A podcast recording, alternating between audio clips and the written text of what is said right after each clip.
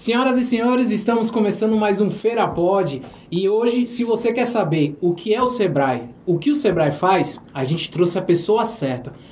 Para fazer as honras, vou passar a palavra para Diego, como vocês já sabem, sempre vai estar ao meu lado direito. Diego, quem está com a gente hoje na mesa? Hoje estamos aqui com o Isailton Reis. Ele já falou com a gente que não é de Feira de Santana, mas que defende Feira de Santana com unhas e dentes. Uhum. Seja bem-vindo, Isailton.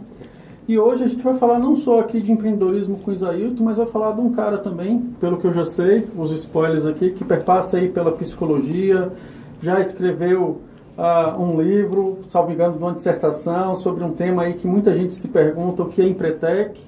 E para fechar, recentemente eu tive a grata surpresa receber um livro de, de poesia. A gente vai comentar um pouquinho uhum. sobre isso, que agora Isaílton também é poeta. Mas, Rodrigo, você eu acho que esqueceu da coisa mais importante. Onde? Onde nós estamos. Antes da gente seguir o papo, galera, eu quero falar do ambiente maravilhoso que toda vez eu falo com vocês que a gente está. A gente está no Hub Feira. Se você ainda já assistiu os outros episódios e não conhece o Hub Feira, a gente vai deixar o Instagram deles na descrição e também vamos deixar na tela. Por favor, entra lá, dá uma olhada no Instagram deles. Se você gosta de empreendedorismo, sobre inovação, startup, tecnologia, se você quer aprender com os erros dos outros, está acontecendo um evento aqui, aqui do lado agora, onde o CEO da Conexa, que estava com a gente semana passada, está simplesmente contando os percalços dele. Então, entra no Instagram deles, conhece o Hub Feira. Valeu? Agora, vamos para a conversa? É, e só acrescentando o seguinte, que agora o Hub está de site, viu, gente? Está com site ah, novo, já o site está fresquinho agora. Já então saiu o site entrar aí agora no Instagram, provavelmente já tem o link, Vai já o pode link do site. site. então isso é bem bacana. E aí, Rodrigo? Isa, a grande pergunta. Teve, teve, uma polêmica aqui na, na edição anterior. Numa edição anterior, aí. a gente teve uma. Primeiro a gente descobriu, porque Diego se apresentava pra gente como praticamente o presidente do Sebrae. Aí depois ele começou a mudar e aí ele disse que era freelancer. Aí a gente resumiu que ele era um freelancer. O diretor questionou muito ele porque a gente começou a falar, pô, quem é esse cara? Se ele falava que era do Sebrae. Mas a grande pergunta é, eu tenho uma afinidade com o Diego, já conheço o Diego, já prestei serviço pro Sebrae. Sim. O que é o Sebrae? Porque tem muita gente, eu garanto, que quer saber o que é Sebrae.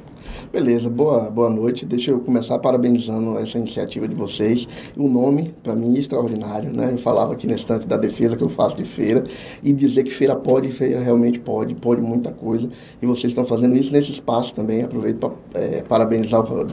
O Sebrae é uma empresa, né? É, não é uma empresa, muitas pessoas pensam que é uma empresa governamental, mas não é uma empresa privada. O Sebrae é uma empresa que apoia o desenvolvimento do pequeno negócio é, tem lá na sua missão fomentar o empreendedorismo e apoiar o desenvolvimento sustentável da pequena empresa.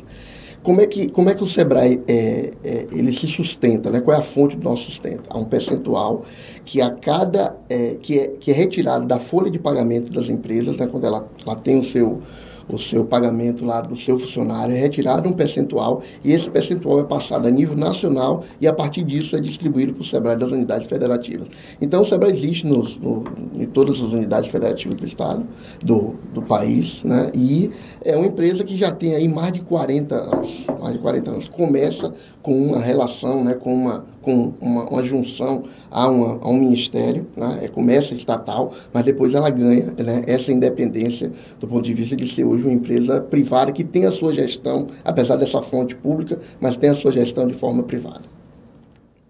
Deu para entender? Já fez uma bela introdução. já Isso só do ponto de vista que eu estou falando aqui, do ponto de vista institucional, né? Institucional. Essa é a apresentação institucional que você faz, que você precisa fazer. É, na sua pergunta aí sobre o que é o Sebrae, né? Isso. Agora, se a gente for discutir aqui, e aí, Diego, é foi bom você fazer a referência de Diego.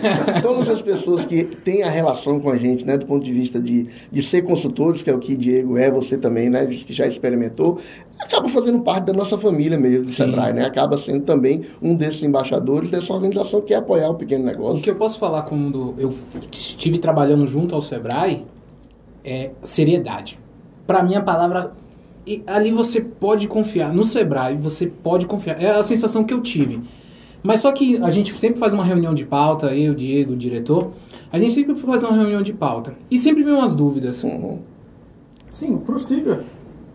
O que, assim, muita gente acredita que, pronto, Diego contou uma peripécia que as pessoas vão até o Sebrae pedir dinheiro emprestado. O Sebrae é um banco, o Sebrae é uma instituição, porque assim, a gente provavelmente vai estar conversando com muita gente que não tem esse conhecimento técnico e assim, de uma forma de uma bem popular. O Sebrae, as funções, o serviço, como ele pode ajudar, porque assim, Feira é uma cidade, como a gente estava conversando, empreendedora.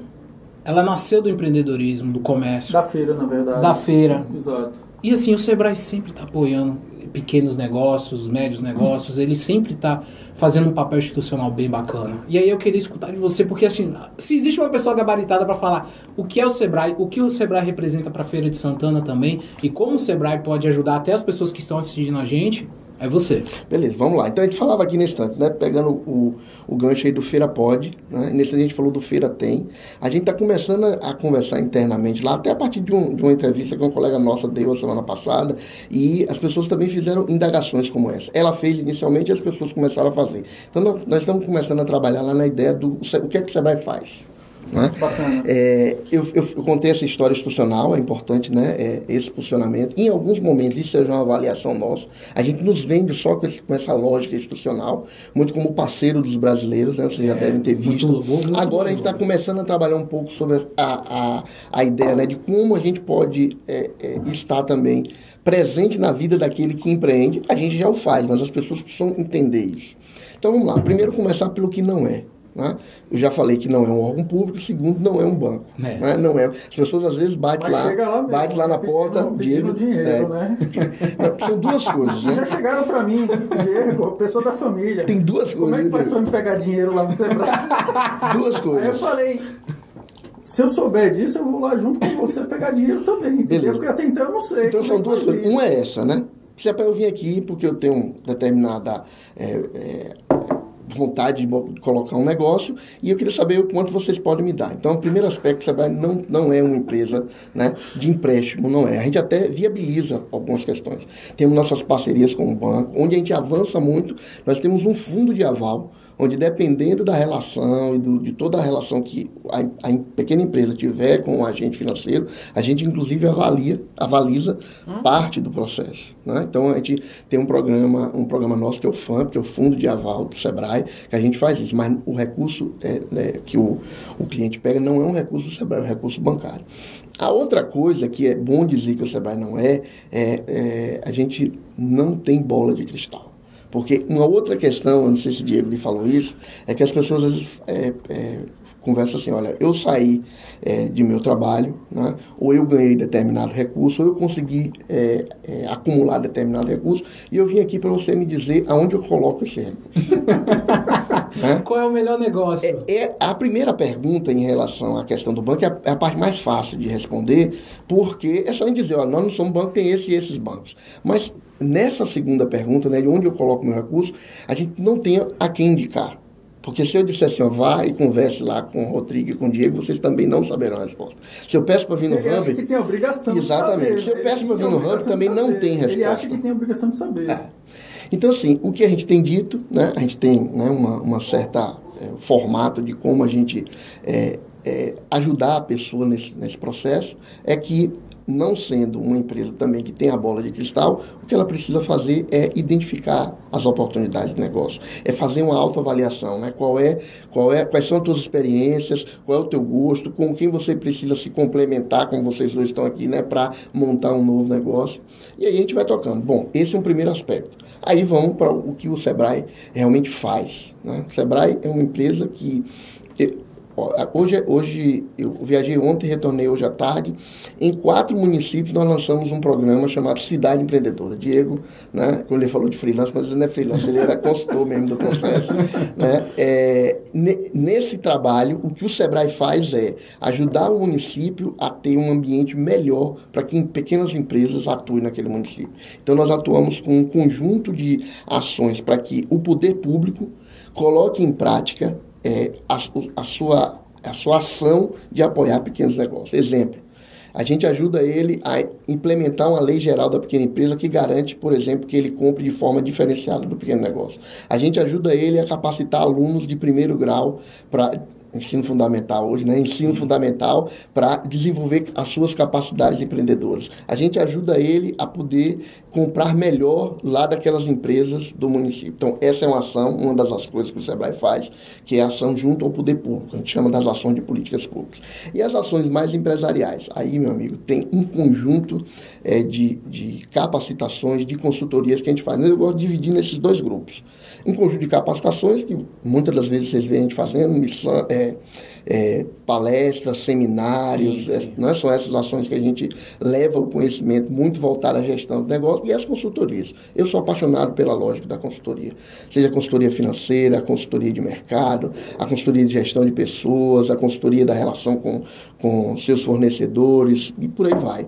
E tem também outro, né? A gente, esse mês de maio agora nós vamos entrar com uma divulgação sobre isso, que é as consultorias tecnológicas, que a gente chega a, a financiar, não, não é financiar, está vendo o, o, o, erro do cachimbo, a, a, gente, a gente chega a apoiar uma consultoria né, tecnológica dando é, uma uma, uma, um desconto de até 85% do custo daquela consultoria. 85%? 85%. Imagine, a gente, é, hoje à tarde, quando eu cheguei, eu liguei para um colega e a boa notícia é que algumas empresas, indústrias aqui da região, tem um grupo de indústrias que estavam querendo é, montar um, um, um novo processo de trabalho. Né, na sua indústria. A gente tem uma consultoria que é contratada, a gente é, contrata essa consultoria e aí 85% desses cursos é bancado pelo SEBRAE e 15% pelo empresário.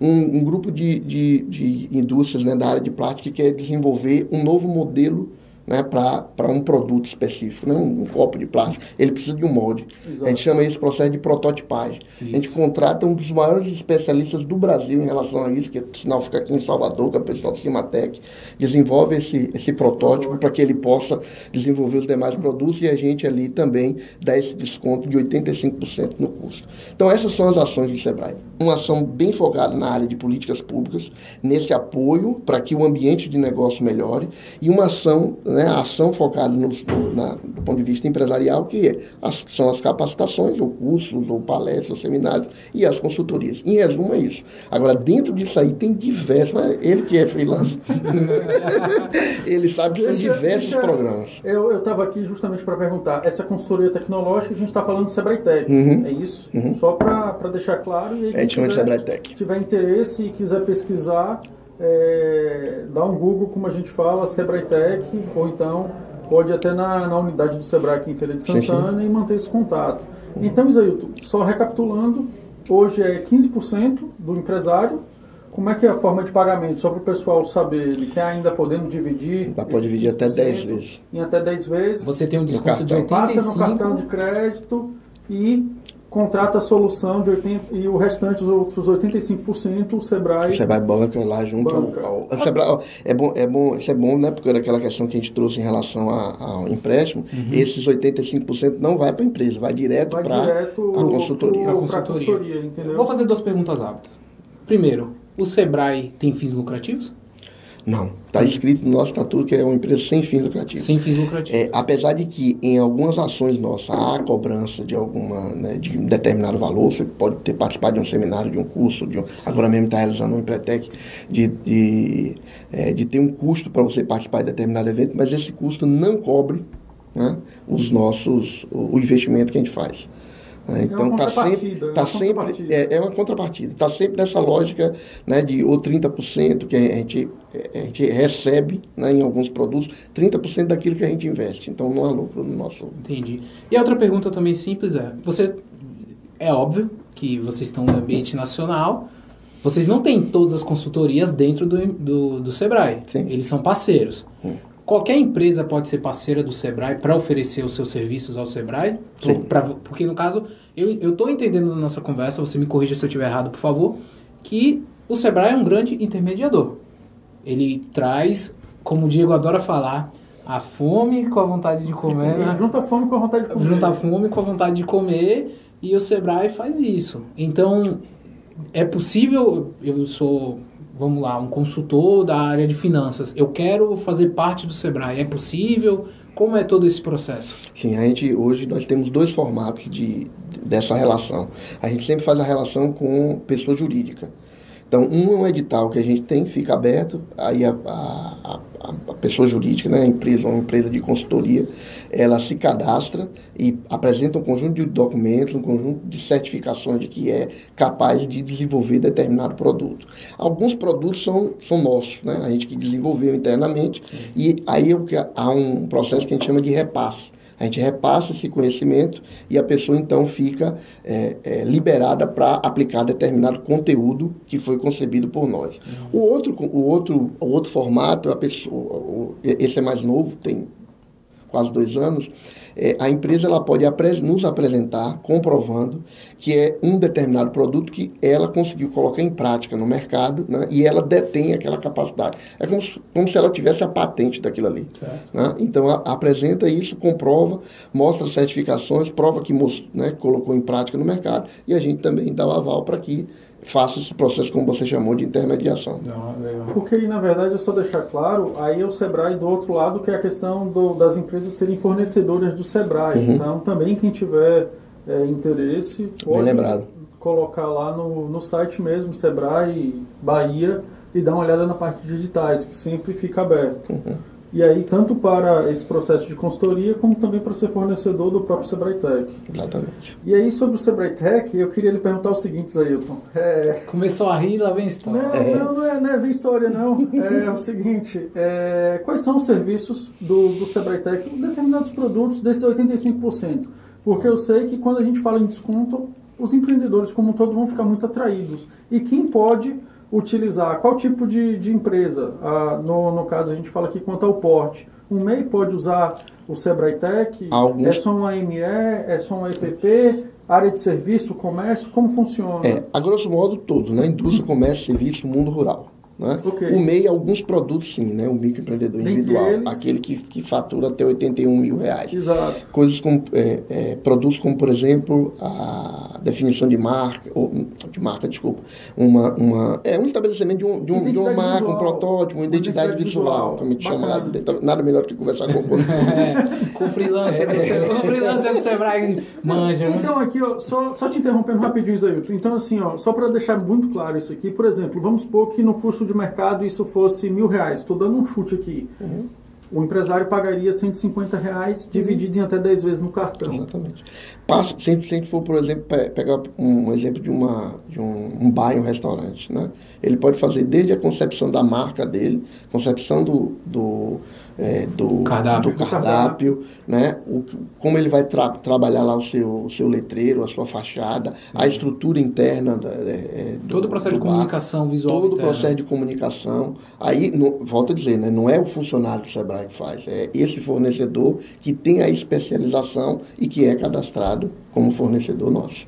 Você chega na indústria, você tem esses exemplos que eu dei aqui, né?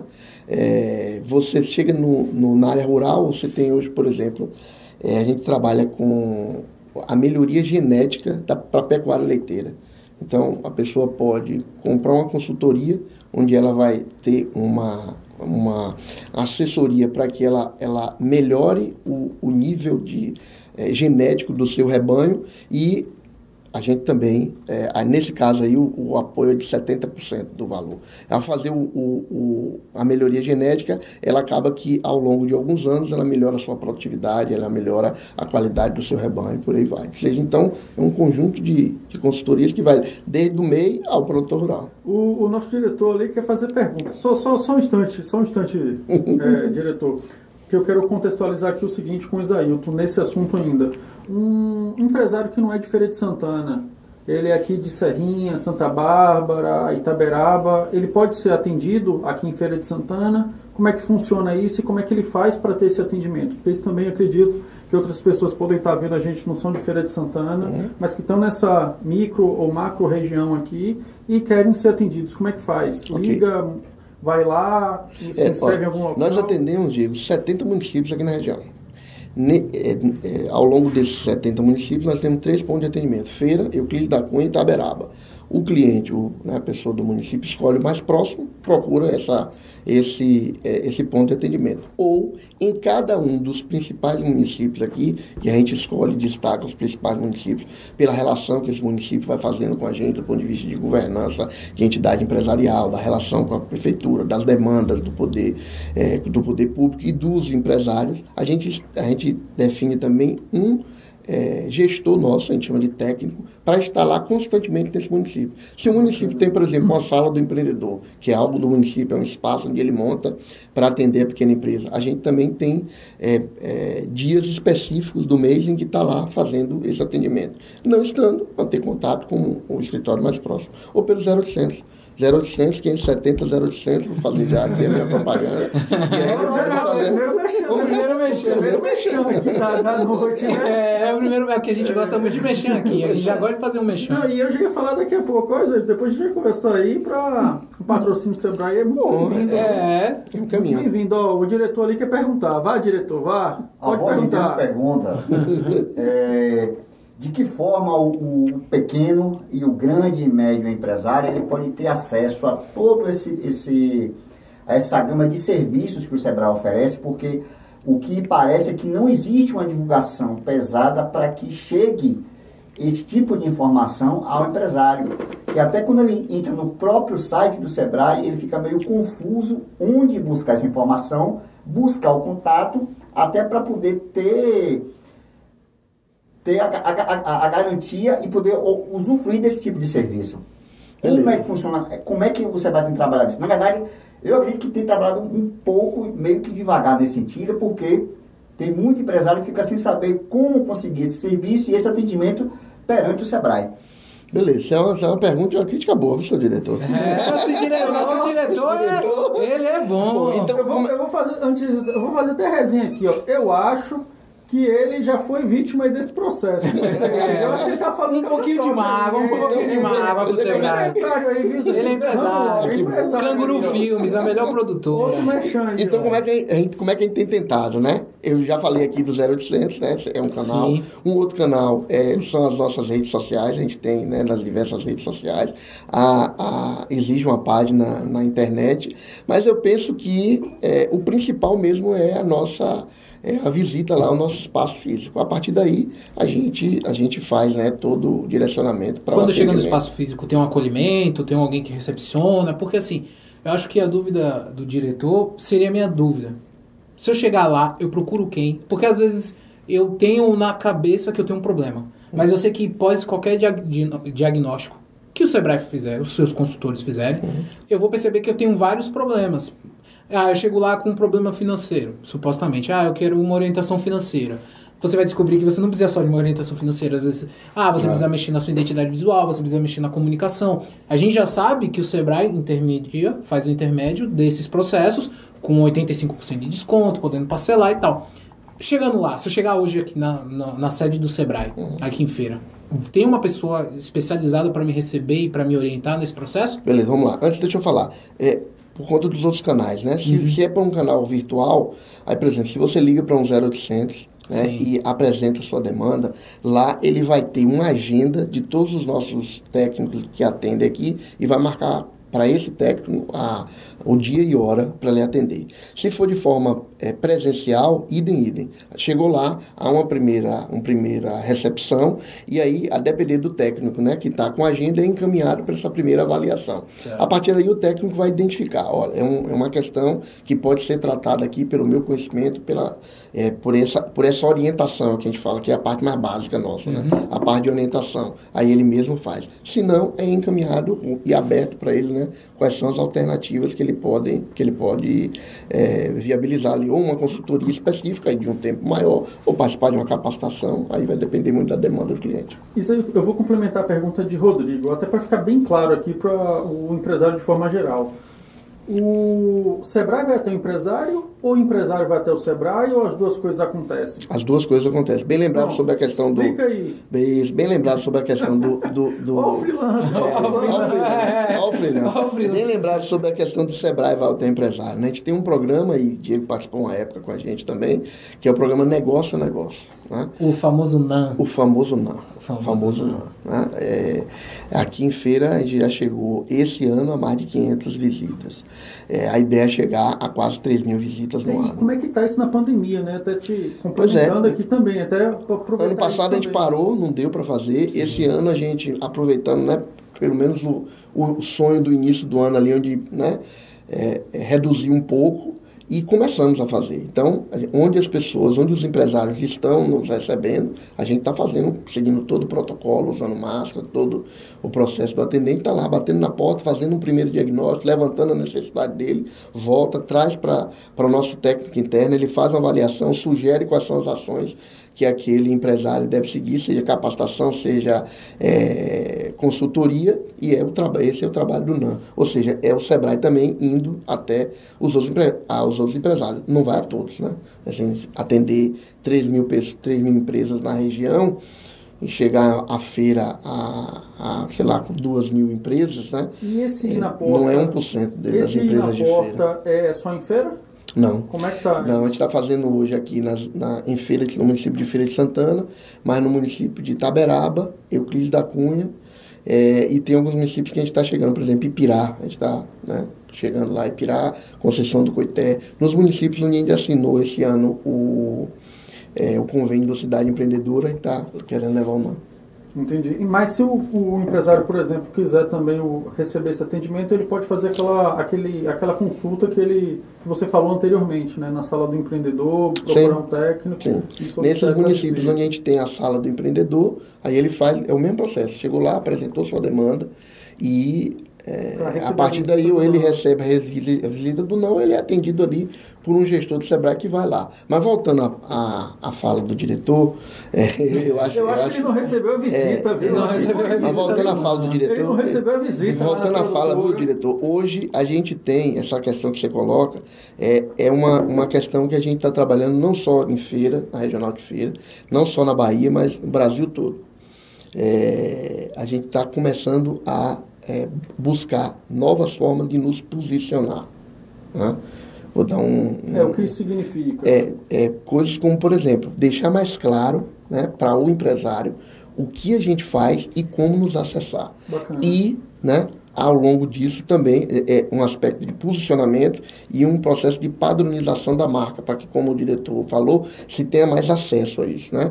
Então, daqui até o final do ano, essa semana a gente teve uma reunião com o presidente nacional do Sebrae, nós vamos ter algumas novidades. Vamos ter. Sebrae É, porque- vou- vou- em primeira mão, né, nós vamos ter Sebrae no Netflix, nós vamos ter... Oh, é sério isso? Jogou, Oh, jogou. jogou Só na duro. Netflix ou vai para os outros streams Por enquanto, também? ele só falou em É Netflix. porque o Netflix é agressivo, ele abraça quase todas as ideias. Não, tem isso. E assim, para fechar essa questão, o, o- um outro famoso também, o Ali, ainda está rodando ou não? Em feira não, em feira não. Acabou? O Ali é um programa né, que, é, como o NAN, mas com um número menor, né, ele, a, a, a ideia dele é levar também, inovação. não ficar- é, o Ali é agente local de inovação. São, são, são agentes né, técnicos que a gente prepara para ir até a empresa e fazer um diagnóstico sobre o nível de inovação da empresa e aí começar a fazer ações né, que levem à melhoria da inovação da empresa. Esse, em de Santana, esse ano não está rodando, está tendo um trabalho piloto em Salvador. A gente está acreditando que 2022 volte. Mais uma pergunta do diretor. O Vai, diretor o hoje tá diretor, cheio de diretor, pergunta. o diretor Hoje o tá diretor. Eu vou até beber uma água. Vai, vai de Deus, manda, A voz de Deus quer saber é, como é que é feito esse processo de, de relação sobre visitas a pequenos e médios empresários, tendo em vista que, vamos botar que uma grande maioria possui o MEI. O processo de seleção para essa visita, vocês vão de acordo com quem está com o MEI em dias ou não tem essa, essa preocupação? Ou mesmo quem está com o MEI atrasado tem essa preocupação de ter a visita para saber o motivo pelo qual está nesse processo? É, rapaz, esse diretor tá. Ele É, o tá. diretor foi arrepiado. É. Eu não sei o que é como. Verifique lá. Se você quiser, depois eu Vou faço. pegar o CNPJ. É, eu Pega o CNPJ. joga, Pede lá, pra Mas- dar uma buscada assim- lá, pra ver o que, que aconteceu. Alguém tratou mal. Mas, assim, mais uma vez, uma belíssima pergunta. E, e muito, muito boa pergunta, diretor, porque é bom para te deixar claro aqui, ó.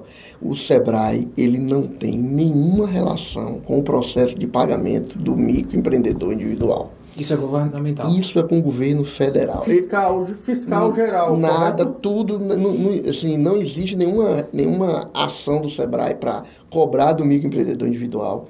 Não existe nenhum dever ao Sebrae. A gente, eh, às vezes eu recebo algumas coisas, rapaz, eu preciso ir aí, é sério.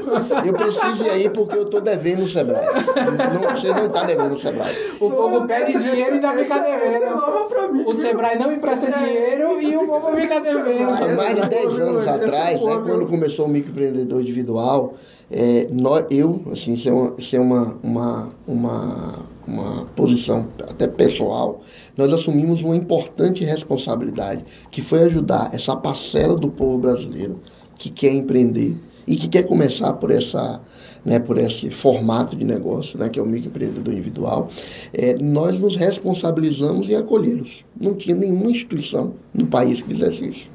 Não tinha. Volto a dizer, às vezes até uma posição pessoal. A gente viveu até uma época aí do Ministério da Pequena Empresa, mas depois, né? Depois mas assim, não tinha ninguém que absorvesse, ou que acolhesse o pequeno empre... o microempreendedor individual. E nós fizemos esse trabalho de divulgar, de ajudar a registrar a sua empresa, de ajudar a, a, a declarar um imposto de renda, de ajudá-lo em como é que ele tira o boleto, A ao a- a fazer a declaração anual.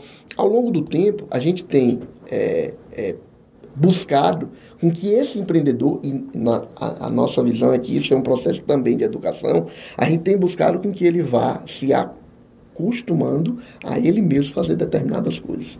Então é por isso que em alguns momentos ó, a gente não está imprimindo boleto, ou a gente não está fazendo essa declaração dessa forma. Olha, você precisa trazer todos os documentos, porque empreender é um, é um passo a ser dado de alta responsabilidade. Então tem as obrigações a serem feitas. Mas o microempreendedor individual, a gente tem o prazer de atendê-los, de em- as- tem momentos também que a gente tem capacitado outros para ajudá-los, porque a quantidade é muito grande. Sim. Né?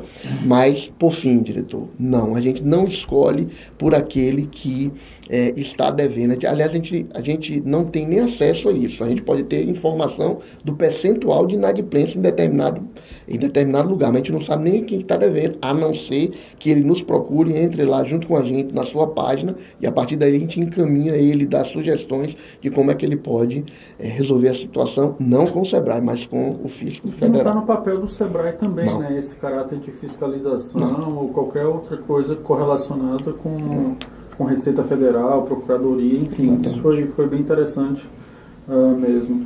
E aí, Isaú, eu estava até, tô até pesquisando aqui, que eu lembro que da última vez que eu pesquisei, um número, só complementando sua fala, o número de microempreendedores em Feira de Santana passava de 24 mil. Isso. E se a gente for falar isso, é muito maior do que várias, a população, isso em Feira de Santana. é muito 50%, maior né, do do, que a, a população de vários municípios aqui do estado da Bahia. Não, feira tem É essa quase uma- raiz uma empreendedora. população de, A de gente estima que é microempreendedores, 50% entendeu? da quantidade de empresas de feira, microempreendedor individual. Então é muita gente, isso, isso é um exército mesmo de, de micro e pequenos empresários que de alguma forma estão empreendendo. É, é óbvio que muita tem uma gente. quantidade aí, um percentual, esse também a gente não tem essa avaliação, é, que, que embarcou nessa ideia de ser microempreendedor individual por conta dos benefícios né, do, da Previdência. Existe, óbvio que existe. Né? Mas é, a quantidade também de quem se formalizou para tocar um negócio é, é muito considerável. Né? É. Por menor que seja esse negócio. Eu percebo que isso é uma avaliação pessoal. Eu sou totalmente apaixonado pelo empreendedorismo. Isso é desde pequeno. E eu começo a perceber que existe uma mudança no perfil das pessoas. Quando eu era muito novo, estava na escola, todo mundo queria se preparar para fazer concurso público. Todo mundo. Nossa, tipo, os crânios da sala, os CDFs, eles estudavam para fazer concurso público. Eles falavam que iam fazer cargos. Hoje eu começo a perceber que tem muita gente, e assim, e é uma crítica também. Porque tem muita gente que fala, ah, eu vou parar de estudar para empreender. Eu não acho que esse é o caminho. Eu acho que você ter todo o processo de desenvolvimento, de conhecimento, de busca, é bacana. Mas falando do ponto positivo, as pessoas estão empreendendo. E feira, e você, vocês passaram esse dado, esse dado para mim era um dado frio. Que a gente tem um exército de MEIs não, por mais que sejam as pessoas procurando, ah, não, eu vou pagar aqui porque eu tenho os benefícios, porque N maneiras, mas tem muito. Eu percebo que feira, em vários lugares, as pessoas estão querendo empreender mais. Rodrigo, lhe atualizando aqui o freelancer aqui, ó. Ah, o freelancer. Do, do Sebrae.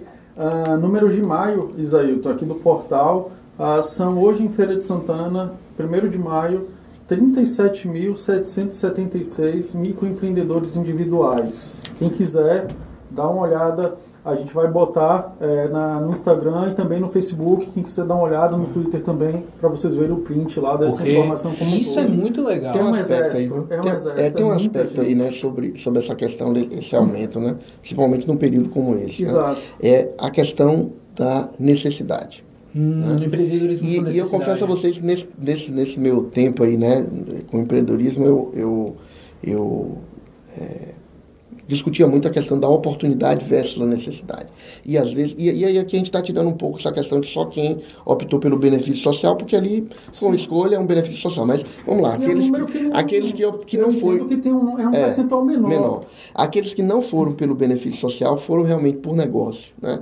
E que dentro desse percentual aqui do que foram por negócio, desse grupo de negócio, tem uma, uma moçada que entrou, principalmente agora, né, nos últimos dois, um ano e meio, dois, é, por necessidade. Né? Quem empreende por necessidade é aquele que a gente. Isso é uma, uma discussão teórica, né? mas vale a pena. O, o que em, empreende por necessidade é aquele que, como ele não encontrou outra forma de gerar renda, ele monta um negócio.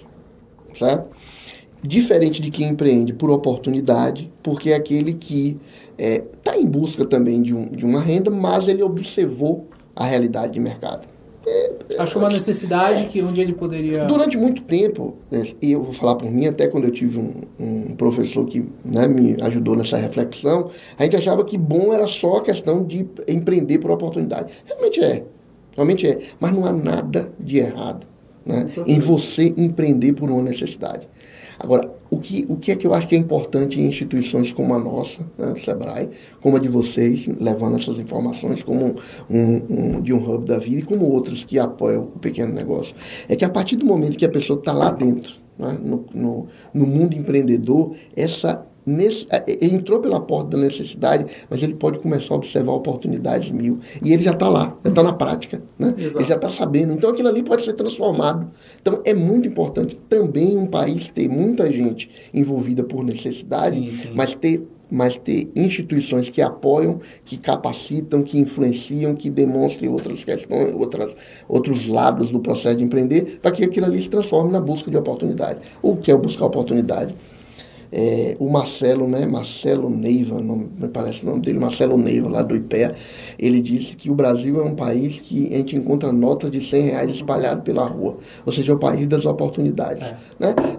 Não dessas oportunidades que às vezes a gente tenta vender aí como pai do futuro, não é isso que eu estou falando, não. É de oportunidade de coisa seguinte, olha, tem coisa ali, tem nichos de mercado que dá para eu, eu é, apostar né? e ganhar dinheiro com aquilo. É dessa oportunidade e, e quando tá você fala dessa oportunidade, necessidade, eu vejo muito. É um paralelo que eu cresci observando. É, aquela, é aquele empreendedor que, assim, vai começar uma obra aqui, eu tenho 300 funcionários trabalhando nessa obra. O que é que aparece em seguida? Uma barraquinha de lanche. Ah, sim, sim. Ele, é, é, pra mim, são, é uma visão absurda, porque ele. O pessoal ali quer comer, o pessoal, eles estão trabalhando, eles querem tomar café, eles querem comer um lanche nasce. Aí eu vou trazer, eu vou aqui a gente é, pode falar do ponto de ônibus. Você tem um ponto de ônibus que mudou é... de local na cidade, logo depois o comércio se, nasce. se realoca é. Eu vou pegar um exemplo da Tel Telemática aqui em feira. Quando ela nasceu, era só a Tel, não existia nada naquela região. Eu sou dali da região. Quando foi depois, existe uma vida, um comércio natural que existiu ali. E a maioria das pessoas, quando você para para conversar, do, dos, dos microempreendedores, muitos vieram da necessidade. Pô, perdi meu emprego. Pô, eu tava em casa sem fazer nada. Pô, eu não tava fazendo nada e eu sei Tô fazer um pastel. É, é, hoje... Se você vai trabalhando essa ideia né, do empreender, por isso que eu acho que é importante, né? Isso. Você ir falando dessa, dessa, desse norte, desse sonho, dessa prática empreendedora, aí você vai fazendo com que as pessoas, é, desde, mesmo que tenha necessidade, mas faça dessa busca da, da, da, da, da renda, né, por conta da necessidade, mais um, uma prática mais é, pé no chão Sim. E aí o negócio tende a ser mais. Zilton, é, essa agora, inclusive, eu estou muito curioso, que é o seguinte. Uh, como é que o Sebrae surgiu na vida de Isailton? Ou Isailton já nasceu no Sebrae? Porque quem olha assim, é. a depender, tá achando aqui, fala assim, pô, esse cara nasceu dentro do Sebrae. É. Pô, o Sebrae também era hospital, maternidade, enfim, nasceu lá é. Se, se é banco e o povo deve. Se é banco, mas se não é banco e o povo deve. Como é que, que o Sebrae surgiu na vida de Isailton? Conta um pouquinho pra gente aí, Isailton. Como é que foi isso? Pior que a pergunta do diretor. Não, não, não. É, eu saí de casa. é fácil, eu saí não, de é casa. fácil, eu saí não. de casa em 1990. Eu sou de Jiqueense. De onde? De Jiquié. Ah, do sim, oeste sim. da Bahia, terra do sol. Se vocês não sabem o que é calor, vão a Jiquié. então eu saí de lá em 1990, 91 e fui é, estudar na faculdade em Ilhéus, fazer economia na UESC. Hum? Ilhéus. Um ano e pouco de, de, de, de ação por lá. Tive uma outra, uma outra atividade lá em, em Ilhéus. Fui, fui é, é, recepcionista de uma pousada em Ilhéus. É, Ilhéus tinha... E, e aparece um, um- um- uma, uma. Não era concurso na época, né? era, era uma entrevista, um processo de, de seleção para ser estagiário Sebrae. Isso em 1992. 92. Continua essa história. Você tem certeza? Você tem certeza que você quer ver essa história? Não, tá muito interessante, porque eu acho que isso, eu, eu adoro escutar a história das pessoas, porque todo mundo tem uma história pra contar. Exato. E isso incentiva as pessoas. E, e também um pouco disso, Isailton, porque assim, quem vê hoje, é, me permita falar, numa posição de chefia, dentre outras coisas, acha que a coisa se deu num estalo de dedo. Foi não. entendeu? Tipo, ó, Aí não foi não. esse cara... Não, é isso, esse cara já nasceu lá dentro, entendeu? Isailton sempre foi de Sebrae. Ou é um tá? pistolão, po- porque assim, a, a visão que as pessoas têm do Sebrae é que é algo governamental. Você acabou de tirar isso, que é uma. E se é órgão governamental, sempre vem a fala, entrou por pistolão. Não tem a grande fala, ali é pistolão. Continua essa história. Bom, mas não foi não. Jequié, 92. Jequié, faculdade, 92. Estágio no Sebrae. no Sebrae. Rapaz, 92. estagiário no Estágio no Sebrae, estágio no Sebrae de Ilhéus. Estágio no Sebrae de Ilhéus. É, 92, 93, 94. No final de 94 tinha que terminar o estágio. É, não tinha, não- eu não tinha na época né, outra, outra estágio geração de era- renda, era dois anos. Né? Mas aí, por conta de ter um, um- tinha um, um trabalho que rodava na época, e é, um, um programa no Sebrae, era o programa Sebrae de Qualidade Total. Se alguns colegas ouvirem isso do Sebrae. e aí eu, eu descobri que estava precisando de, um- de uma questão lá e, e- e a gente poderia propor algo, a gente propôs, eu e mais três estagiários, conseguimos ficar mais três meses se resolvemos. Aí, de 94 a 95, eu, eu saí, foi o tempo que eu fiquei assim, né, um pouco fora do Sebrae, fui fazer um estágio na Tele Bahia. É, mas no início de 96, é, eu recebo uma ligação desse gerente que eu atuei como estagiário e o Sebrae estava é, é, contratando pessoas já formadas para ser consultores. E aí eu fui para Teixeira de Freitas. Ser consultor em Teixeira de Freitas, lá no extremo sul do, Oh, foi freelancer também. Foi freelancer também. Foi freelance, Foi foi freelance. Freelancer também. Lá- O Diego, você então sabe que um dia pode chegar lá também, na chefia do Sebrae. Lá em Teixeira de Freitas eu fui consultor, não era, não, a empresa não Isso era eu não minha. sabia não, tá vendo? É, a empresa não era minha. É, eu tinha uma, uma. Era ligada a um conjunto de. a um grupo de consultores, uma empresa que existia lá. É, lá eu preparei também, Diego, minhas primeiras consultorias um programa de qualidade, os primeiros, os primeiros treinamentos que foram dados ali no sul do estado, no extremo sul, é, Porto Seguro, Eunápolis, como Uruxatiba, Prado, Teixeira de Freitas. Então, a gente fazia nossas primeiras capacitações e trabalhava também dentro do Sebrae. Nessa época tinha consultor dentro do Sebrae. É, os funcionários não eram, não eram todos funcionários, eram, é, alguns eram consultores. Bom, fiquei lá um tempo, mas lá estava muito só e apareceu uma vaga pra, na minha terra natal, como consultor. Vim para Jiquié, isso em 1990, estamos aí, em 96, vou, vou, vou, vou Não, vou vai- é legal ir pontuando, porque eu gosto dessa timeline. Final de 96, Ano que vem, 30 anos aí, praticamente, viu, do Sebrae. final de 96, 97, início de 97, fico, continuo no Sebrae de Jiquié como consultor. Surge então, no meado de 97, junho, primeiro de, de- final de maio, início de junho de 97, a possibilidade de ser consultor em Ilhéus. Aí eu volto para Ilhéus, por quê? Porque lá tinha uma perspectiva de que a gente, depois de um determinado tempo, podia se transformar em funcionário. Bom, fui, fiquei mais três meses como consultor em Ilhéus, né? e, e esse trabalho de consultoria era você tinha uma empresa sua, né? Uma, nessa época ainda não tinha uma empresa minha, é, eu atuava dentro de, outra, de outras organizações, aliás não, minto, montei, quando eu voltei para o eu montei uma empresa de consultoria chamada ISR Consultoria, depois só consultoria com outro parceiro, é, mas aí quando eu voltei para Ilhéus, eu fui atuar como consultor em Ilhéus, isso início de 90, deixa eu ver, 90 é, abril, maio de 97. Quando foi em junho, o Sebrae definiu que todos aqueles consultores que atuavam internamente, através de empresa terceirizada, eles seriam contratados pela instituição, porque eles já tinham um, um, né, um conjunto de serviços realizados, estavam dentro da instituição e a instituição precisava resolver essa questão. 1 de junho de 1997, eu sou contratado no Sebrae de Ilhéus. Né? É, e estou lá, estou até agora, mas assim, o Sebrae tem 10 regionais, eu já passei por 7. Então, 97 em Léus, passei um ano e pouco em Léus, voltei novamente para Jequié, assumi a, a, é, como gerente adjunto de uma regional de Jequié. Aí, é, final de 98, final de 98, surge uma vaga para gerente de uma agência em Piauí, próximo ali de Iquié. Vou, volto para volto para Piauí, assumo a gerência de Piauí. Na gerência de Piauí, entre 99, 2000 até 2005, eu dividi a gerência de Piauí com mais a coordenação de um projeto de cadeia produtiva da pecuária leiteira e da é, piscicultura, que trabalhava muito com tilápia, isso no estado todo, então rodei esse estado todo, né, discutindo pecuária leiteira e com pecuária leiteira e é, produção de tilápia em cativeiro com diversos produtores. Chega em 2005, o telefone toca e aí eu sou convocado para assumir a gerência regional de Santo Antônio de Jesus. Fica em Santo Antônio tá de Jesus. Está chegando perto. Tá chegando perto. Exatamente tá isso ali, ó. Está chegando perto. 2005, levei, fiquei até 2000 e 2005, 2011, eu tomo a decisão de entregar a, a gerência regional. Eu tinha outros objetivos pessoais, depois a gente pode falar aqui, mas eu estou fazendo só a linha aí sim, do Sebrae. Em 2011 eu entrego o, a, eu entrego a gerência, mas aí não deu. Não, não, bom, entreguei, fiquei fora três anos. Quando foi em 2013, dois anos, quando foi em 2013, fui, convo, fui convocado para assumir é, interinamente um mês, um mês, um mês a gerência regional de Salvador é, disse, olha, que eu não tenho interesse de ficar, não, não gosto, minha filha é pequena, não queria ficar no interior, no, na capital, voltei a Santo Antônio de Jesus, quando é em 2014, numa bela quinta-feira de 2014, é, o telefone toca e sou convocado para numa quinta e na segunda me apresentar aqui em Feira de Santana. Estou aqui até agora. São oito anos já em Feira de Santana. Foi a primeira vez que bebeu a, a, água de feira nesse processo? Ou, ou já, já tinha passado por aqui? Feira de Santana, em 1990, 91, quando eu fiz vestibular, Feira de Santana foi um dos lugares que eu passei no vestibular.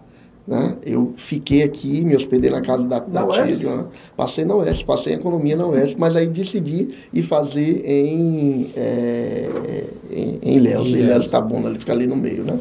Então, assim, então, de 2014 para cá, Aqui estou, já vai fazer oito anos, esse ano faz oito anos que é, eu estou em feira. Esse perfil de não quero ficar na capital e quero ficar em feira é comum, é bem comum mesmo. É, é, é, assim, na verdade, assim, eu não quero ficar na capital, quero ficar no interior. Aí, interior. Santo Antônio. Aí, ah. aí surgiu a oportunidade ah, de, né, bom, e agora, Feira de Santana? Eu falei, bom, agora não tem mais como dizer não, porque você, nas empresas você diz não até quando ele deixa. e sempre deixa eu lhe perguntar, porque assim, nos nossos entrevistados a gente sempre faz essa questão. Uh, no seu caso, assim, uh, você teve em referências familiares. Te apoiava mais no empreendedorismo, não te apoiava? Era uma família que falava, ó, oh, eu quero cargo público, porque isso é uma demanda muito comum, entendeu? Eu posso até falar um pouquinho de mim, que era muito aquela coisa da família de, ó, oh, você vai passar no concurso público. Eu, eu me, me, me perguntaram aqui, eu fui um dos, falei até para um dos entrevistados que eu fui um dos que abri mão de um concurso público. Uhum. Passei e tal. Só falei em casa depois de 15, dos 15, daqueles 15 dias, né, para não ter mais possibilidade alguma né, de, de recorrer e para não ter discussão. Mas e aí, você, Boa na pergunta. infância, o processo como um todo, você teve esse apoio, não teve? Boa pergunta. O professor Fernando Dolabella, né, Sim. semana eu tive o prazer de conversar com ele e ele fala ele fala sobre isso né que ele é, que, que esse instigar essa referência familiar é, é uma das características de apoio ao empreendedor minha mãe queria que eu fosse gerente do Banco do Brasil Minha mãe também já pensou isso pra mim. Minha mãe queria que eu fosse gerente do Banco do Brasil. Meu pai era empreendedor, meu pai era comerciante. né? Sim. É, eu falei aqui do meu primeiro emprego em Ilhéus, mas meu, minha primeira escola de empreendedorismo foi é, numa feira. Eu trabalhava com, com alguns tios que vendiam. Isso é, lá em sac- Jequié? Em Jequié, em Jequié na região. Vendiam sacola, vendiam mildeza, como a gente chamava, que era perfume, essas coisas, vendiam roupa. Né? Meu pai tinha uma banca que vendia joia. Então, assim, eu ti- tive essa experiência, mas minha mãe queria que eu Aí fosse... nesse caso você já tinha o seu salário ali, enquanto. Tinha minha- Ou, ou, ou, ou era. É, isso era, a família isso mesmo. era 10, 11 anos, a gente tinha o que nos davam é, é, depois da, da feira, depois Aham. né, do ganho do, do dia ou da semana. Então não era um salário, não era carteira Não, é isso, salário assim nesse Tinha, sentido. tinha, né? já tinha esse ganho. E aí foi sua primeira relação, então, com o dinheiro, digamos assim. Uhum, é, nessa ação. Mas aí quando eu volto, né, e, e entro na, no Sebrae, eu em todos os lugares que eu passo eu falo, Sebrae foi minha melhor escola. Né? Sebrae foi minha melhor escola. É, e eu, apesar dessa, dessa questão né, de se trabalhar com, do, com empreendedorismo, né, vender a ideia de empreender, de montar negócio, e você também está com essa história aí de quase 30 anos só numa instituição. Eu me resolvi o seguinte, né, para mim, e aí eu, eu vendi isso, né, é, eu tenho outra história paralela aí, né, que é uma coisa que eu gosto muito, 10 anos na academia, fui professor universitário durante 10 Sim, anos, sim. É, que é o seguinte, para mim, e isso para mim foi, foi, foi como eu me resolvi, né? empreender não é só montar negócio. Empreender passa por uma lógica atitudinal. Né? E é atitudinal para você alcançar sonhos. E aí quando eu descobri que eu tinha, eu tinha concebendo minhas atitudes, né? ou praticando atitudes empreendedoras e realizando meus sonhos, para mim foi tranquilo. Então eu, eu me resolvi, Diego, nessa vontade de ser um funcionário público que minha mãe tinha, né? É, e, ou de montar um negócio ne- em toda essa história que eu contei aqui em relação é, à atuação no Sebrae. Hoje eu me sinto muito satisfeito por ter vivido, na minha visão, foi uma, uma atuação empreendedora. Eu, eu tô com uma engatilhada aqui, Rodrigo, que é o Pode seguinte. mandar. É, quando você diz aí que empreender, você consegue, digamos assim, ter esse posicionamento de vida, né? Que empreender não é só negócio. Digamos que isso foi um dos motivos para você desenvolver aquele primeiro livro seu, na parte de o que é o Empretec. É, é mais ou menos isso? É, eu, eu, eu tenho isso lá. Vou só dizer, ali é o segundo livro. É o segundo livro, pronto, por favor. Eu sei. Então a gente já está no terceiro. Já tá no Porque terceiro. Terceiro. poesia tem a... Isso se não teve mais no meio do caminho. Não, não, né? não, só falei assim, eu, eu gosto de falar desse primeiro, porque nesse instante Vai, pode- esse, esse se primeiro você me perguntar, seu, depois a esse gente fala. Pode falar. Mas esse é pra você filho falar. seu, Vamos lá, esse primeiro, filho seu esse não primeiro filho meu, esse primeiro filho meu foi quando minha filha fez, é, terminou a alfabetização, né? E aí, é, eu sempre fui muito contador de história para ela dormir, certo? E, e um belo dia ela diz o seguinte, pai, conta uma história inventada, né? Só essa Criança, criança- Essa apertou, Mas assim, eu sempre fui muito dado também a inventar muita história, né? Eu tinha, eu tinha é, antes dela nascer, é, eu contava história para os sobrinhos, para os sobrinhos, lendo um livro de administração, pra você ter ideia. e daí surgiu, é, deu a louca nos contos de fada. Esse é meu primeiro, esse é meu primeiro filho do ponto de vista de escrita. É, é um livro que eu escrevi com ela, né, com Marina que é minha filha, e, e foi um livro em família, porque ela, ele, ele teve as gravuras feitas por minha esposa. Então eu gosto muito de falar. Depois que, né, que veio o segundo, que agora o terceiro, eu tenho gostado muito de falar nesse, porque foi um projeto familiar, foi muito legal. É um, filme, é um, é um livro pequenininho para crianças aí de 6, 7 anos, né, onde a gente faz um- a, é, é, na mesma lógica de Monteiro Lobato, uma mistura das histórias, das histórias Bacana. infantis. Então deu a louca no conto de fada. O segundo, o, o, esse que você né, perguntou, que é, que é gestão empreendedora, impacto do Empretec, é, ele é fruto do meu, meu estudo de mestrado. Eu trato sobre isso lá, essa questão do empreendedorismo como sonho, mas aí eu trato outras vertentes, né? É, o empreendedorismo do ponto de vista de montar um negócio também, as vertentes do empreendedorismo né, do ponto de vista de gestão, de busca de oportunidade de negócio, seja um conjunto. O livro, esse, na verdade, é fruto de um trabalho onde eu, onde eu quis fazer uma comparação com pessoas que participaram do Empretec versus pessoas que não participaram. E eu estudei é, com base nas faz- fiz uma relação das 10 características empreendedoras trabalhadas no Empretec versus alguns critérios de gestão, é, de prática de gestão nas empresas trabalhadas pela Fundação Nacional da Qualidade. E aí, como resultado, a gente percebeu que quanto é, as pessoas que praticaram, que participaram do Empretec e que colocaram mais em prática os comportamentos empreendedores são pessoas que tiveram melhores práticas de gestão e alcançaram principalmente isso, né? alcançaram melhores resultados. Aí eu, eu grifo né, o gestão empreendedora, que eu, eu chamo, não sei se eu vou lembrar aqui do, do como eu chamei, mas eu chamo de gestão empreendedora, de uma gestão onde você coloca em prática é, é, ações da gestão, né, o, práticas de gestão modernas, mas essas práticas de gestão modernas são embasadas em atitudes empreendedoras. Coisa de teórico de, de mestrado, mas, é, por fim, o que eu quero dizer é o seguinte, quanto mais você desenvolve características empreendedoras, que essas características empreendedoras elas, elas ganham, é, é, estão no dia a dia da sua gestão, melhores resultados você, você consegue. É, eu parto do princípio seguinte, que a gente fala da questão do empreender, né? O Brasil é um senhor país em destaque de empreendedor. A gente falou aqui nesse instante, né? Olha, 37 mil só em Feira de Santana. Só em feira. Mês. De, de microempreendedor individual. Só que, que é, o, que eu, o que eu discuto lá no livro é que parece que quando a gente monta, abriu as portas, parece que é, o ciclo acabou. Né? E não é isso. Né? Eu quero ampliar esse ciclo, eu defendo que a gente precisa ampliar esse ciclo para o processo da gestão. Porque, na verdade, é o que faz a dar continuidade ao negócio. Para que a gente fuja dessa coisa né, de dois anos está acabando, né, a grande taxa de mortalidade. Então, assim, todo aquele, aquele comportamento empreendedor de busca de oportunidade, é, busca de informação, tomar iniciativa, planejar, definir meta, tudo isso precisa estar no dia a dia de uma boa gestão. Porque se não tiver gestão. Não vai. Então foi essa a ideia do segundo livro. O terceiro depois eu falo. Ok. É, eu estou aqui, eu vou fazer a pergunta para Rodrigo agora, mas o diretor ali. Vocês sabem o que é o Empretec? Eu sei porque eu já tive no processo do Empretec. Eu fui um prestador de serviço. Não, é Empretec. O Empretec. Eu já tive. No, já estive no processo. Eu sei o que é, mas aí... Alan, no Empretec, você tem certeza? Foi o Empretec. Eu acho que você está confundindo. Mas, você foi fazer o Empretec? Não. Ah, o Empretec é o que você participa dentro do processo. Não, você sabe que Não, eu acho que então eu, tô sabe. Me me sabe o que é Empretec? Deus, a voz do povo, que é representante do povo, não sabe o que é Empretec. Então responda, que porra é Empretec? E é isso aí. Você nosso... fala de Empretec, fala de Empretec. Rapaz, nosso carro-chefe é, é, é, o programa, é o programa carro-chefe do Sebrae. A gente está aqui. É engraçado, deve né? Você fala carro-chefe, é, mas vamos assim, lá. muita gente Vamos lá, eu vou, pra onde é que vai, não eu, eu vou, vou, vou, vou falar, eu só, só para fazer uma referência aqui de que está acontecendo uma turma aqui, a 31 de Feira de Santana, aqui agora no, no Atmosfera, terminamos já, sábado. Já relembrei o que é Empretec. O Empretec, o Empretec, não, ainda não. O Empretec, por que o nosso carro-chefe? Porque é o programa que a gente tem o maior nível de aceitação e de a, boa avaliação, ponto um. Segundo, é o nosso programa que, é, que no Brasil o SEBRAE é o único que pode desenvolver, é uma parceria do SEBRAE com a ONU.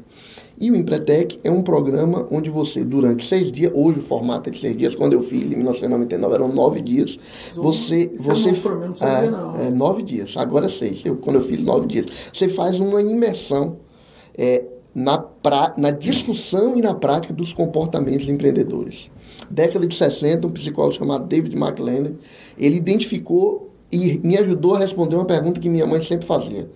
Mas aí, quando eu comecei a trabalhar no Sebrae, eu já, me uma, já tinha aceitado que eu não era do Banco Brasil. que você não ia ser gerente já do Banco Brasil. Já tinha aceitado que eu não ia ser gerente do Banco do Brasil e me disse o seguinte, por que, que tem algumas pessoas que montam um negócio, né, dão Sim. certo, né, e tem outras que não? Então, esse cara começou a, a, a, se fazer essa pergunta lá na década de 60, é, entrevistou pessoas né, de, de vários continentes e chegou a uma conclusão. As pessoas que têm um, né, têm um sucesso empreendedor, eles têm algumas práticas, algumas características comportamentais. Deu conta de, 10, de 30 características comportamentais que virou os 10 comportamentos do empreendedor. São esses 10 comportamentos que durante seis dias você passa discutindo e praticando e mergulhando. Né? Hoje, hoje eu estava em Ipirá e, e conversando esqueci o nome do cabo, Edinaldo. Uhum. Edinaldo da, da panificadora Vitória. Ele disse: a melhor coisa que eu fiz na minha vida. Bacana. Um pequeno empresário. Eu já escutei outras A melhor coisa que eu fiz na minha vida. Eu sou, não sou muito afeto, aí já a, a outra parte, né, Diego? Sou muito afeto a dizer essas coisas que, né, que modificam a minha vida, mas é uma, uma posição da pessoa. Né? Se aquilo ali foi realmente marcante para ele, né, que seja. Não é o objetivo do Empretec. O Empretec não é um trabalho de autoajuda, não é, não é isso. É um trabalho empresarial. Mas as pessoas que participam, né, quando eu fiz a abertura aqui no, na segunda de manhã, eu disse, ó, participe, mas não participe como ouvinte, participe como é, um participante mesmo. De se envolva presente. de cor presente. As pessoas não vão nem, não vão nem na empresa nesses seis dias. É, é isso aí. Então é isso, é a prática de comportamentos empreendedores, discussão e prática de comportamentos empreendedores e olhar para si e desenvolver então. E eu lembro que, que eu, eu, tenho algumas pessoas que participaram, próximas a mim, falaram que coloca você em situações que você fala. Eu pensei que eu entendia sobre negócios. Agora eu entendi que eu não entendo é nada e que coloca você em situações de desconforto, porque o empreendedorismo vai te levar a várias situações de desconforto. E eu falo isso porque para mim se tornou uma honra, assim, Diego é um amigo pessoal, é só um, uma história pessoal muito curta. Eu sempre falei com o Diego, Diego, eu quero ser empreendedor, empreendedor, empreendedor e, e Diego, tu não tem um, um CNPJ que é ser empreendedor, empreendedor. E esse ano eu tive o meu primeiro CNPJ. Legal. Diego tem, o diretor tem, só que eu não tinha. E agora eu tenho meu primeiro CNPJ mas e me é, sinto... Mas é, mas e a mentalidade aqui, muda completamente. Mas é até o que Isaíto falou também, que não é só montar negócios, empreender é, também não é só montar negócios. É um estilo de vida. Então, assim, resumindo de uma forma bem esdrúxula, é um estilo é. de vida. Porque isso reflete na forma como você age dentro de sua casa, como você pensa, como, até como eu vou falar, como eu organizo a feira da minha casa. Eu, o fato de ir na fazer supermercado, e é o fato como eu olho a empresa, existe um, muda completamente. A minha visão, tipo assim, como se eu me fizesse assim, bro, explodisse e falar, caramba, é um mundo. E esse cabra é aqui, ele sempre me ajuda muito, porque ele, não, pai, isso aqui, isso aqui acontece, porque eu sou muito mais empolgado que ele nas coisas.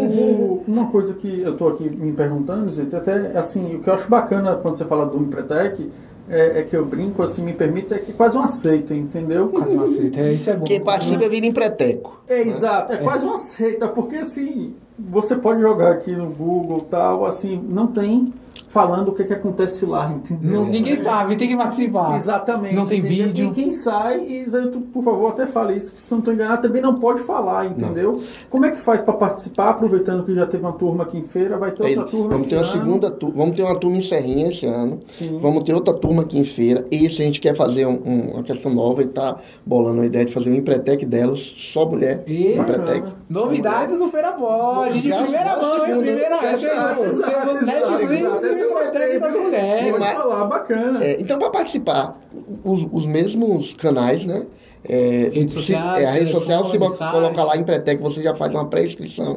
Essa pré-inscrição já desce já para o escritório, a gente manda, mantém contato. Qualquer um pode participar? Qualquer Fez um inscrição, tá, tá não, dentro? Não, Por favor, não, fale sobre. Não, é, é, não é nenhum teste, nenhuma avaliação. É só uma, uma conversa que a pessoa tem com um pré-selecionador selecionador. É uma aceita mesmo. Porque não, não, é só seguinte, como, como você vive todo esse processo, como você colocou Sim. aí, né? De ser colocado na berlinda, né? De se dedicar, de ter que se dedicar os, os seis dias, é, o que o selecionador observa é se naquele momento é o seu momento. Entendi. Pode ser, pode ser arbitrário. Pode ser arbitrário isso, mas o que é, naquele momento, através de perguntas, através faz uma ficha, depois participa dessa entrevista, e aí a partir dessa entrevista, a selecionadora vai dizer, ó, é um momento apto para você fazer. Bacana. Não, então, não é qualquer um, não. Não é qualquer um, não. Também nem de Deus. Tem que estar no seu momento. Uh, Rodrigo? Não, pode fazer seus questionamentos. Uh, Eu quero muito mais absorver. Como é que surgiu a psicologia na sua vida? Eu, eu fiz meu dever de casa. Eu fiz meu dever de casa. Como é que surgiu? Eu nem sei se é psicologia. É, não é, é, não, não é. É assim. Se é psicanálise, por é. favor. É, minha formação é essa questão aí dessa, dessa, dessa busca pelo que é empreender ou não, é uma outra cachaça, digamos assim, é um outro vertente, é um outro segmento. Como é que foi isso? Eu disse aqui nesse ano que o Sebrae foi um dos grandes, é, uma das grandes escolas da minha vida, né? E encontrar a psicanálise também foi uma das grandes é, atitudes que eu tomei na minha vida. 2005, 2005 eu resolvo fazer o curso de psicanálise, né? Para nós, né, que nos dedicamos, é, não existe é, o término de uma formação, não existe uma formação continuada. É óbvio que eu vivi todo um rito. Psicanálise você não faz numa academia, você faz através de sociedade.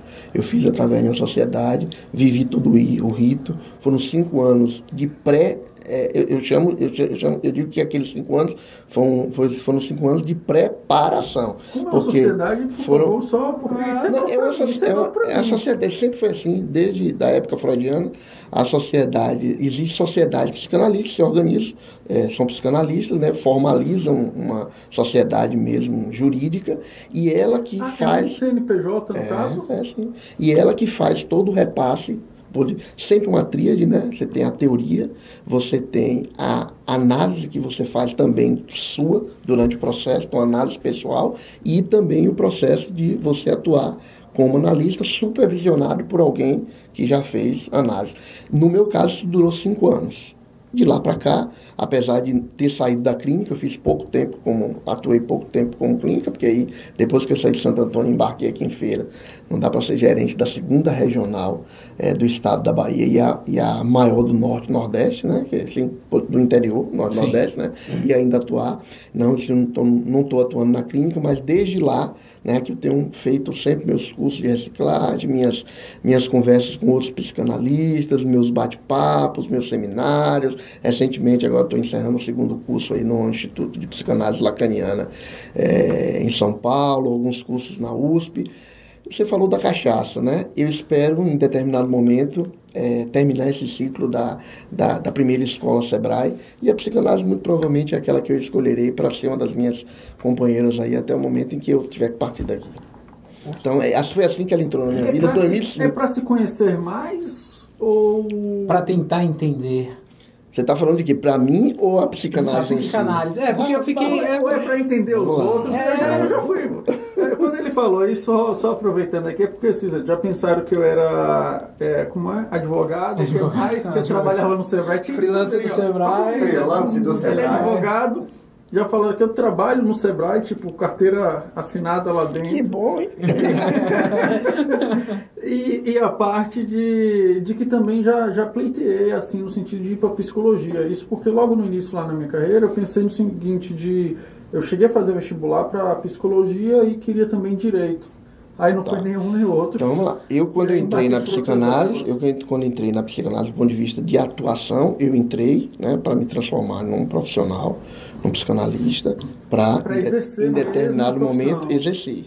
Para determinado momento exercer. Tive tive um período né de exercício é, recuei né mas a ideia é que né, em determinado momento futuro possa é, passar por isso como atuação. Agora, você pergunta sobre essa pergunta, essa pergunta é difícil, mas você não é do diretor, sobre se, se psicanálise é só para se conhecer, é, é, o meu entendimento, a linha que eu estudo, a, a, né, a condução que eu faço, eu penso que a psicanálise é muito mais do que o autoentendimento. Né? A psicanálise é para você começar a dar conta daquilo que vai cada dia lhe surpreender. É. Discutir sobre isso é tomar um programa todo. É, né? Eu espero um dia estar à altura para vir. Mas só para só ir para uma coisa mais, mais é, objetiva, de que está tá na, nossa, tá no, na nossa discussão, hoje, para mim, psicanálise é muito menos Freud explica e muito mais Freud implica. Né? A gente defender um se autoconhecer ou é, dizer que algo que fazemos tem a ver com o nosso inconsciente, ou nós atuamos porque traumatizamos algo, é, a gente foi traumatizado e é por isso que está inconscientemente e tá, estamos agindo dessa forma, isso é parte do processo. E talvez a parte é, que eu, eu, não, vou dizer, não, vou, não vou usar juízo de valor aqui, a parte que eu prefiro é a parte do Freud que implica, que diz o seguinte, apesar do teu inconsciente, aí vem Lacan e diz o seguinte, é, é, da natureza humana, né? por seres homem, né? só por ser homem, você tem, você já é responsável por tudo aquilo que você faz. Então, é muito menos explicação e mais implicação. Então, é, essa é a clínica que eu pretendo colocar é, em prática no futuro, é nessa que eu estou me dedicando, para que as pessoas é, busquem nesse entendimento, que passa por isso, o entendimento de si, mas é que ela, que ela procure é, buscar saber onde é que ela pode se inventar constantemente, se responsabilizar. Talvez aí eu tenha achado um, um encontro com o empreendedor. É, eu ia te fazer essa pergunta, essa psicanálise ajuda muito no ambiente de empreendedor, porque para mim às vezes é, eu vou falar dos meus altos e baixos. Um dia eu acordo, sou o melhor do mundo. Normal. Vamos ser, vou conquistar o mundo, a gente vai ser tudo. No outro dia eu tô, meu Deus, eu sou tão pequeno diante desse mundo que é tão voraz, que é tão rápido. E você fez uma observação assim: eu sou o detentor das minhas ações, como um ser humano, um homem. Eu que tenho que ter, entender que todas as minhas atitudes são reflexo de mim. E isso eu volto sempre a falar. A minha vida foi era para ser empreendedor, não tinha para onde correr, porque todas as vezes eu vejo essas situações me colocando na frente do empreendedorismo. Eu chego na frente de uma situação assim, eu falo, poxa, eu posso, posso ir pelo seguro, eu posso ir arriscar aqui um pouquinho mais.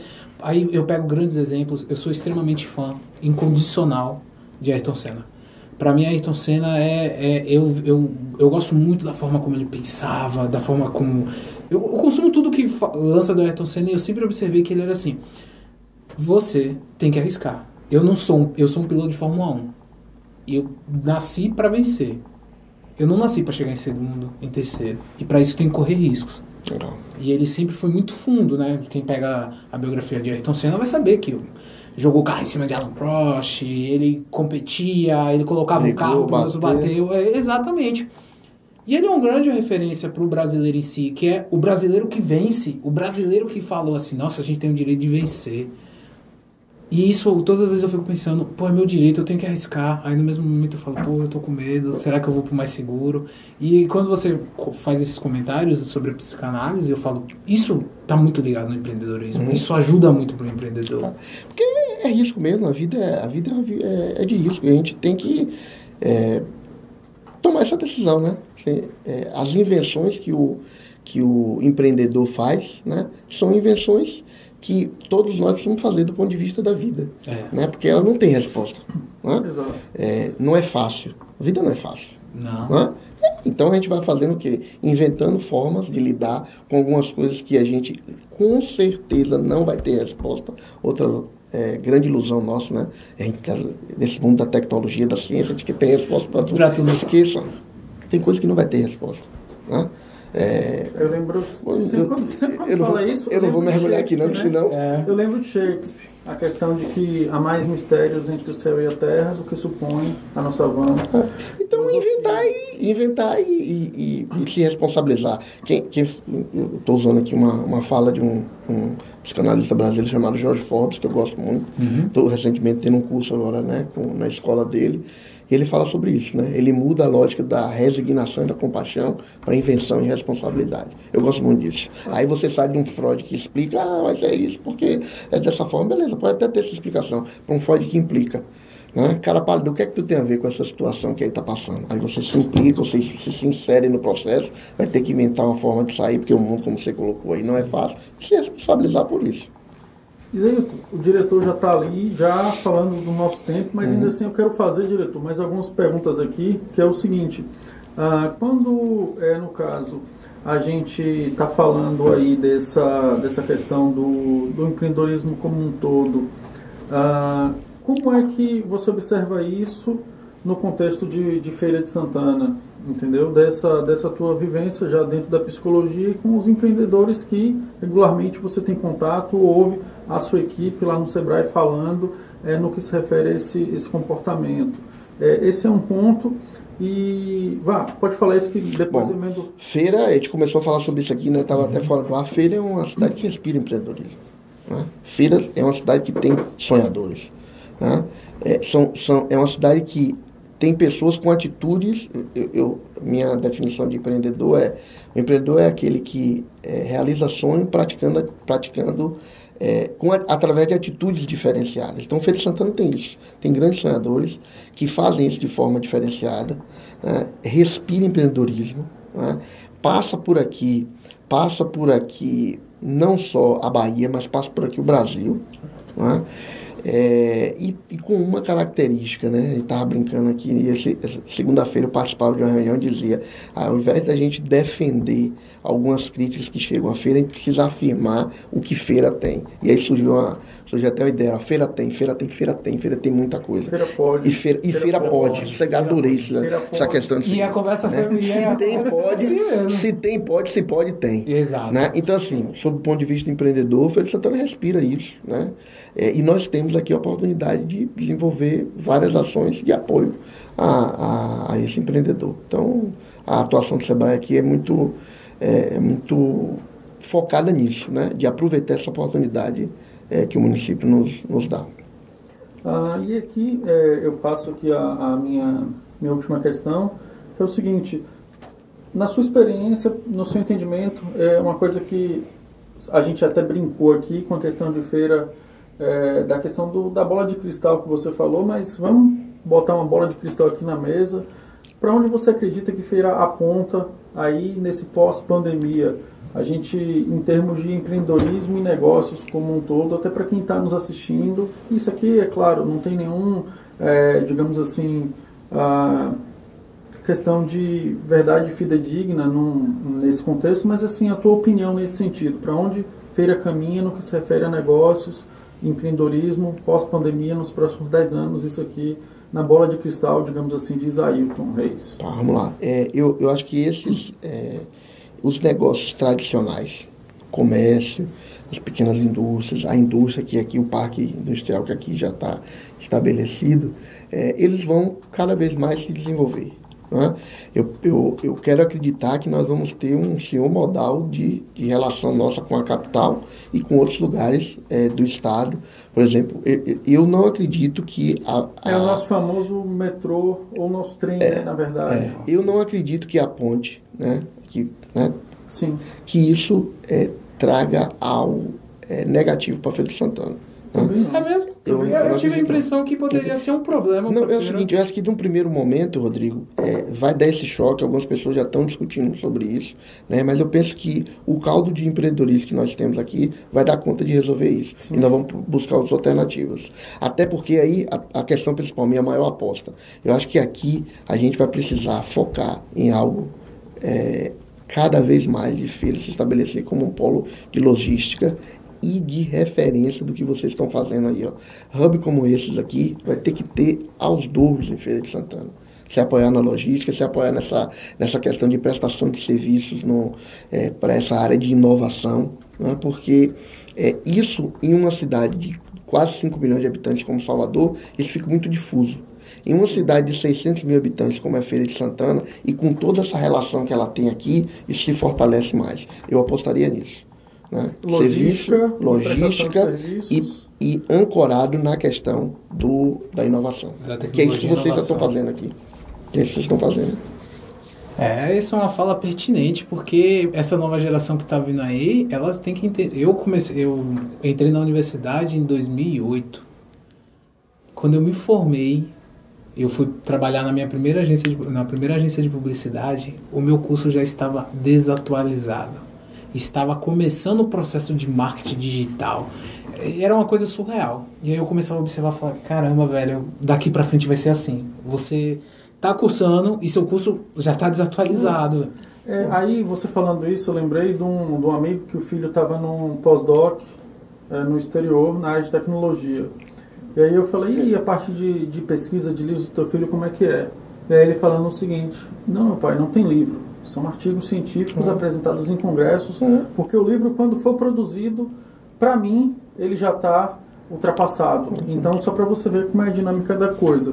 Espero que a gente vá mergulhar nos livros de, de poesia, nos livros exato, de, exato. de, literatura, porque esses aí, eles têm, eles têm vida é, mais Com certeza. Que é o seu terceiro livro. É, ele já fez o gancho. É, é, é, rapaz, você vê quando a gente, quando a gente gosta do filho, é, né? Não esquece, é coisa de Por pai. Favor, eu não estava esquecendo não, e aqui, ó, para quem está assistindo a gente, Antes de, de Isaíton falar aqui sobre o terceiro filho dele, se teve essa relação com a psicologia ou não, não. eu quero saber se tá. É, eu vi que tinha um link da, da Amazon, uhum. certo? Da Amazon Kindle. É. Ah, e se a gente pode deixar o link aqui disponível para quem está assistindo a gente, para quem quiser, acesse, baixe. Ah, eu vi que tem umas 196 páginas, já deu uma uma garimpada ali. Eu falei, ó, oh, poesia se lê com calma, se lê com atenção. Vou mas, mas, se degusta. É, mas aí eu vou dizer, não, não é um, um, livro assim de poesia em si, né? É, Foi um filho da pandemia? É, e me perdoe, me Foi um filho perdoe da por, pandemia? por desse, desse dar esse toque aí pra falar sobre ele, porque assim, tá latente. Não, eu não e eu fiz uma coisa. pergunta. Foi um Era filho da pandemia? Não, não foi filho da pandemia, não. E. e, e- Filho da pandemia é boa. É, família da- agora, a pandemia, a pandemia assim me instigou, tá escrito lá, me instigou a transcrever ele da forma que eu, que eu transcrevi. Mas é uma coisa interessante, porque assim, ele ainda não tem um exemplar é, impresso. Bacana. Né? E, e é por isso que eu, eu fiquei na, na- nessa, nessa conversa aqui junto com vocês para falar sobre isso, né? É, porque, assim, já no lançamento, no lançamento, que eu fiz sentado na, na, na- lá em casa, tomando o vinho em homenagem ao tema do, é, ao tema do livro. No lançamento eu cheguei a uma quantidade de pessoas que eu não chegaria nunca a um lançamento físico. É por isso que E dos isso mais é- variados locais. dos né? mais variados locais. Isso é dos um mais fantástico. variados locais. Né? Mas veja lá, não foi um filho, não foi um filho da pandemia. É, o livro não é um livro só de poesia, é, Diego. O livro é o seguinte: é, você sabe que eu gosto de caminhar, eu já dividi com você em algumas viagens que Eu li, fez. eu tava lendo seu O livro sonho que eu tenho de fazer Santiago isso. de Compostela. Eu já fiz algu- algumas caminhadas. Tá, tá no meu, Todo tá no ano eu preciso. livro também. de- Isso, todo ano eu preciso fazer uma caminhada. E quando, quando foi em, em outubro, início do segundo semestre de 2016, eu tinha vontade de fazer uma caminhada, mas eu estava louco novamente para ir a Portugal. É, reviver o que eu revivi lá durante três anos. Eu fiz meu, meu mestrado por lá, no norte de Portugal. E queria também, estava pensando em fazer um doutorado por lá. É, aí eu dou de cara com um livro de um, de um, de um jornalista. É, rapaz, esqueci o nome do cara. Antônio, Antônio, Antônio, Antônio Roberto, Antônio Roberto, o livro era é, é, Lisboa em Pessoa, onde ele fala de um livro, do livro de Fernando Pessoa, que eu já era apaixonado desde 2011, quando lá tive pela primeira vez. Ele fala do livro de Fernando Pessoa, o único, um dos únicos livros que Fernando Pessoa deixou escrito, porque a obra de Fernando Pessoa ficou É, lá fica com- num, baú, né? é, muito separado. Então, é, e, e o livro é Fernando Pessoa, é, o livro de Fernando Pessoa é, é Lisboa que o turista deve ver. Poxa, eu queria fazer uma caminhada, né? É, quando eu comecei a ler, eu falei, rapaz, vai ser isso. Então eu fui em 2016 e fiz esse trajeto que o poeta Fernando Pessoa convida você a fazer em Lisboa. Só que o poeta chama o turista, a partir do porto, quando ele desce lá, ele chama o turista para fazer o trajeto de carro. E eu fiz o projeto caminhando em quase 120 quilômetros, rodando dentro de Lisboa. Quando lá estava, eu levei caderno de anotação e comecei a ter, a, a anotar como se eu estivesse tendo uma conversa com o poeta. né? E aí daí surgiu os escritos na pandemia. Isso já estava tudo escrito, só comecei, Você só comecei a aproveitou o digitar. tempo em casa para Exatamente. a Então, é, então, nos passos do poeta, porque eu sigo os passos de Fernando Pessoa, tem muita poesia dele no livro. Né? Tem algumas que eu ouso fazer também, mas ainda não, não, não ouso me, me, me autodenominar é, poeta, porque assim, a ideia não foi essa, as coisas que foram surgindo, algumas coisas em prosa e algumas coisas foram surgindo em verso. Está aí, é mais um filho. Eu acho que é importante falar aqui, porque eu volto a dizer: é, pra- tem muita gente que tem vontade de, de colocar as coisas no papel e divulgar para o mundo. Não tem dificuldade nenhuma. Você falou da Amazon. É a coisa mais fácil que tem você Ficou colocar muito isso lá. fácil publicar. Exato, você pode Muito fácil. Um, um Então, aplicativo, poxa, no isso- celular, você pode ter o próprio Kindle É, mesmo. não você foi- pode acessar pelo computador. É, é, sinceramente não foi. Eu distribuí mais do que está lá, o valor é simbólico. Mas se tem pessoas que pensam em fazer isso, né, e que pode se dedicar, eu fazia, eu, eu comecei a digitar no final de semana, 5 e meia da manhã, e depois que eu chegava do trabalho, você sabe como é meu, meu corre-corre. Mas se tem pessoas que querem se dedicar para isso, né, é mais uma oportunidade, mais um caminho aberto que o mundo digital está dando. É por isso É, que feira pode, e, né? E, Feira e aí, pode, né? e aí, Isaíto, é extremamente importante, eu vejo até como um aconselhamento que você dá, não só isso da produção de um livro, mas a principal, é, digamos assim, é, conceito que vem por trás da sua fala é tire suas ideias literalmente Do do papel. papel. É, chegar, botar em prática, entender como é que você vai desenvolvê-la e agir.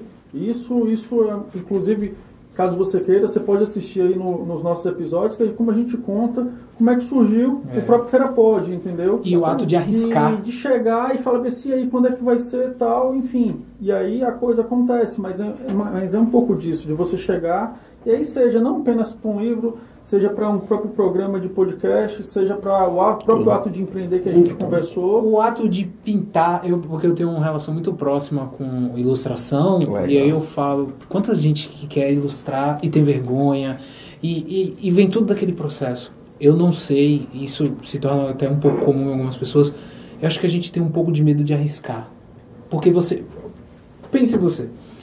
Eu, 30 anos, praticamente 30 anos dentro do Sebrae. Você falou, pô, tô inquieto. Psicanálise. Tenho uma paixão. Você já tinha feito dois livros, você vem com um terceiro livro.